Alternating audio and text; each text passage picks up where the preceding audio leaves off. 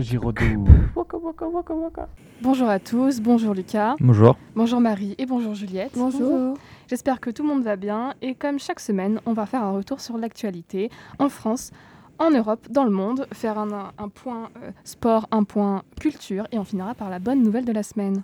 D'abord en France, 35,8% des enseignants des écoles primaires étaient en grève jeudi dernier, selon le gouvernement pour protester contre le nouveau protocole sanitaire dans les établissements scolaires.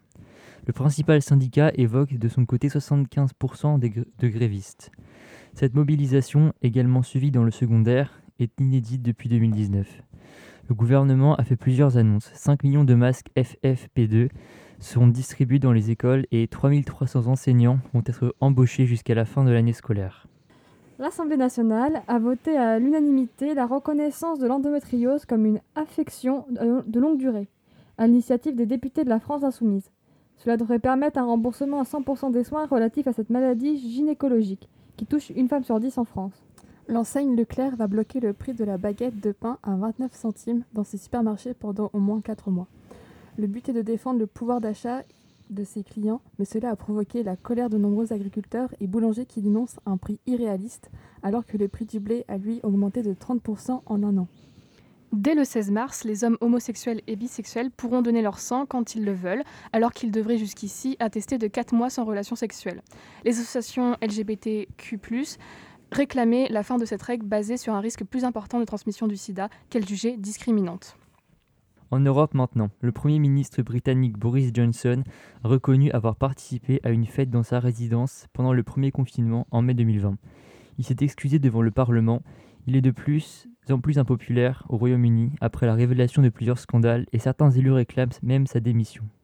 L'Agence spatiale européenne a découvert une exoplanète en forme de ballon de rugby. La déformation de cette planète s'explique par la force très intense exercée par son étoile, l'équivalent de notre Soleil, dont elle est très proche. Dans le monde, aux États-Unis, deux policiers de Los Angeles se sont fait licencier car ils ont ignoré un appel d'urgence pour chasser un Pokémon rare, Ronflex, sur le jeu Pokémon Go. Ils avaient été appelés en renfort des collègues pour un braquage et ont été trahis par la caméra de leur véhicule. L'ONU a demandé aux pays du monde une aide d'un montant jamais vu, 5 milliards de dollars, pour éviter une catastrophe humanitaire en Afghanistan. Le pays traverse une grave crise économique qui s'est aggravée depuis la prise de pouvoir des talibans, un mouvement islamiste armé en août 2021. Des chirurgiens américains ont réussi à greffer sur un humain le cœur d'un porc génétiquement modifié, une première mondiale. C'est une avancée prometteuse alors que le monde fait face à une pénurie d'organes. En France, 26 000 personnes sont en attente d'un organe selon l'organisation Greffe Plus. Inspiré des expérimentations menées en Russie, un agriculteur a installé sur certaines de ses vaches des casques de réalité virtuelle.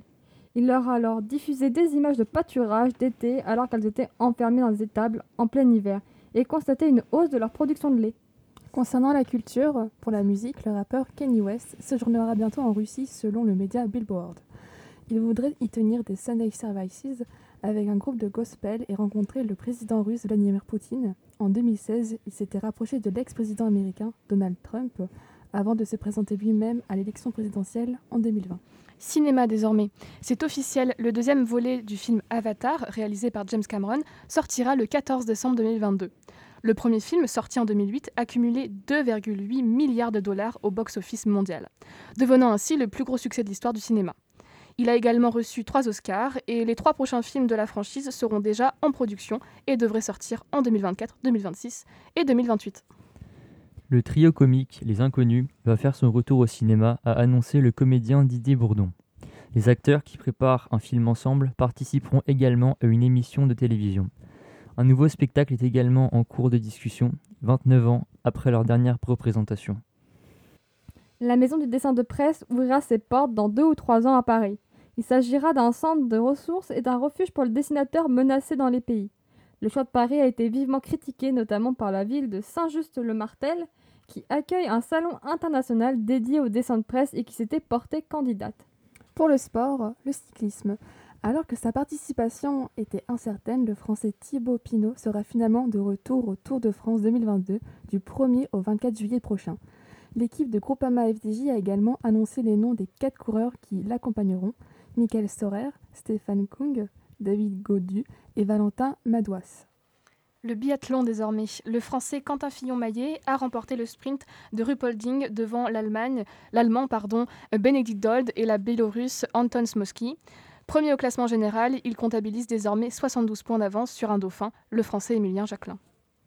E-sport. La nouvelle saison de la Ligue française de League of Legends a débuté hier soir avec une première victoire de la Caramine Corp. L'équipe du streamer Kameto et du rappeur Prime a battu Misfits premier devant 200 000 spectateurs. Et maintenant, la bonne nouvelle de la semaine 10 000 emplois dans l'artisanat en France se trouvent non pourvus chaque année. Pour y remédier, l'LVMH s'engage à poursuivre l'Institut des métiers d'excellence, un programme de formation en alternance qui a permis de former plus de 1400 apprentis depuis 2014. Et on vous remercie et on vous dit à la semaine prochaine. Merci. Boum boum, Radio Giraudoux.